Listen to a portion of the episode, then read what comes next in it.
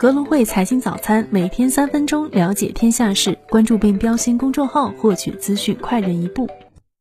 各位听众朋友，早上好，今天是二零二二年五月二十三号，星期一，我是主播乐乐。下面我们来看看哪些重要的财经资讯值得大家关注吧。首先，我们带大家回顾一下周末至今早全球市场热点。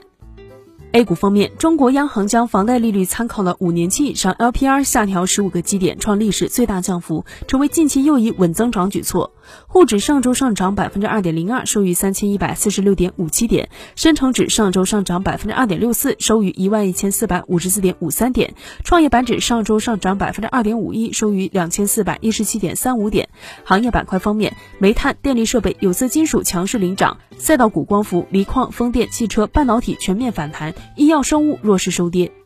港股方面，上周港股大盘出现反弹，周内波动仍然较大。恒生指数、恒生中国企业指数分别上涨了百分之四点一一、百分之四点六二，恒生科技指数上涨了百分之六点零八。上周恒生指数中涨幅前十的个股中，主要集中在工业和地产建筑业，其中周涨幅排名前三的个股分别为舜宇光学科技、比亚迪股份和碧桂园，其周涨幅分别为百分之二十点二三、百分之十三点二四和百分之十三点一二。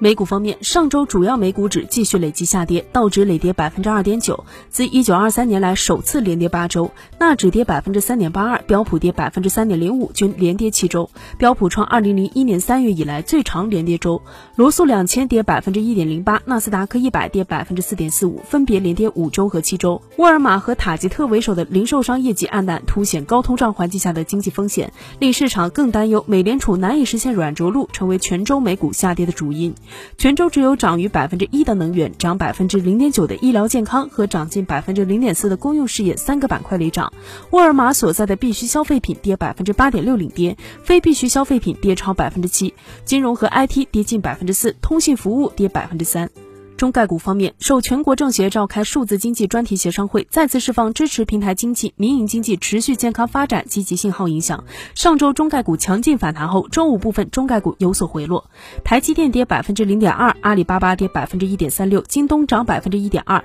网易涨百分之四点七七，拼多多涨百分之八点四三，百度涨百分之六点四四，未来涨百分之十四点八八，理想涨百分之九点九九，小鹏涨百分之一点九七，贝壳跌百分之三点六七，华住跌百分之三点零五。满邦跌百分之七点六四。宏观经济方面，印度政府宣布减税应对通胀高企，考虑增加二百六十亿美元支出以抗击通胀，并在五月二十二号起，铁矿石出口关税上调至百分之四十五到百分之五十不等。中办国办支持符合科创属性的数字化文化企业在科创板上市融资。中央财政下达资金一百亿元，再次向实际种粮农民发放一次性农资补贴。高通胀迫使七国集团考虑调整加息步伐。欧洲央行理事会成员德国央行行长纳格尔表示，欧洲央行加息的时机已经到来，可能最早在七月采取行动。公司方面，天齐锂业参股公司 SKM 一季度净利七点九六亿美元，预测公司上半年净利将增加约六点二亿元。特变电工新塘二百兆瓦光伏项目已经停工，相关调查尚未完成。牧原股份预计下半年生猪价格高于上半年，公司流动性会持续向好。在发现京东方未经允许擅自更改苹果设定的屏幕规格后，苹果正考虑取消授予该公司的多达三千万块 iPhone 十四 OLED 屏幕订单。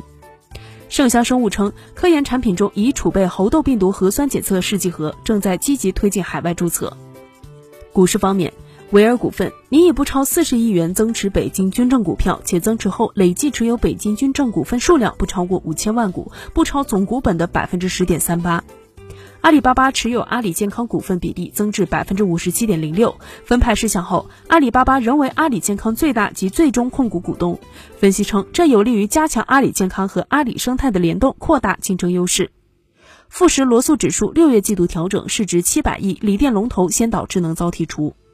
今日重要财经事件：德国五月 IFO 商业景气指数，新加坡四月 CPI 年率，美国五月二十三号三个月期国债竞拍高利率。以上就是今天节目的主要内容。更多财经资讯，请点击阅读原文下载格隆汇 APP 查看。